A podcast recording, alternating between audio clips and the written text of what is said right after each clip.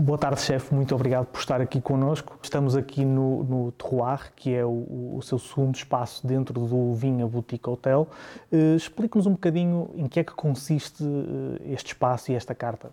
Então, a ideia, a ideia inicial foi como nós queríamos, uh, obviamente, o objetivo nesta fase é elevar a fasquia em termos de gastronómicos no, no Vinha, mas também sabíamos que, tínhamos, que queríamos ter uma alternativa mais, mais relaxada, mais cool, mais uh, acessível. E fizemos uma carta com, com alternativas também para crianças, com alguns petiscos, com pratos que, que são, são fáceis e que são, são clássicos e que toda a gente no geral gosta, para podermos colmatar também essa, em termos de oferta, termos essa distinção entre, entre os dois passos. No último ano abriu uh, dois restaurantes em duas grandes capitais europeias, o Arca em Amsterdão e o Joy em Londres. Como é que tudo isso surge? Como é que surgem essas oportunidades?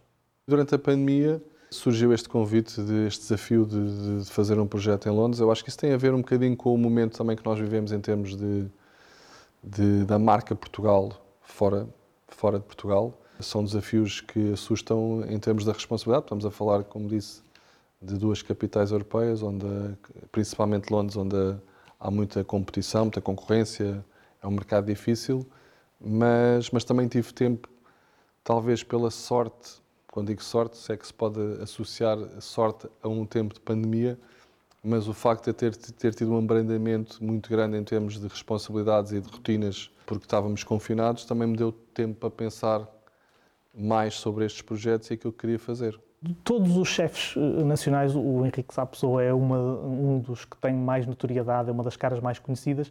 E isso começa já há muitos anos, não é? No, no, programa Entre Pratos, em 2016. Como é que surge essa oportunidade? Como é que se aventura na, na televisão? Eu aproveitei a boleia do chefe cozinheiro do ano. Eu, eu já era um, um seguidor eh, assíduo de programas de cozinha porque eu tive na Austrália, nos Estados Unidos e em Londres, principalmente em Londres e na Austrália, comecei a seguir muito mais programas de cozinha, nomeadamente o Jamie Oliver, que na altura foi o grande fenómeno. E quando regressei a Portugal após oito anos fora, realmente senti que havia um void enorme uh, e uma certa desatualização nos formatos de cozinha. E na altura, em discussão com, com alguns amigos que trabalhavam em televisão, disse, não, não há nada, não sei o quê e tal. E, e decidimos fazer um piloto apresentámos esse programa na RTP2, na altura ao Jorge Vemans, que era o diretor da, da RTP2, e ele decidiu, pá, vamos avançar. Era aquela coisa, eu lembro-me no primeiro ano as pessoas iam na rua, ah, você, uh, a sua cara não me, é, não me é estranha, você está numa telenovela, não sei o quê e tal. Depois, ao longo dos anos, à medida que ia fazendo mais programas, obviamente que essa notoriedade foi, foi em crescendo. Hoje em dia é quase impossível passar despercebido, não é? Em termos de me reconhecerem, mas ao mesmo tempo não foi aquela coisa de, de um dia para o outro. Tenho margem também para me proteger um bocadinho dessa, dessa exposição excessiva, que é sempre um bocado mais chato, ou pelo menos mais difícil de, de lidar.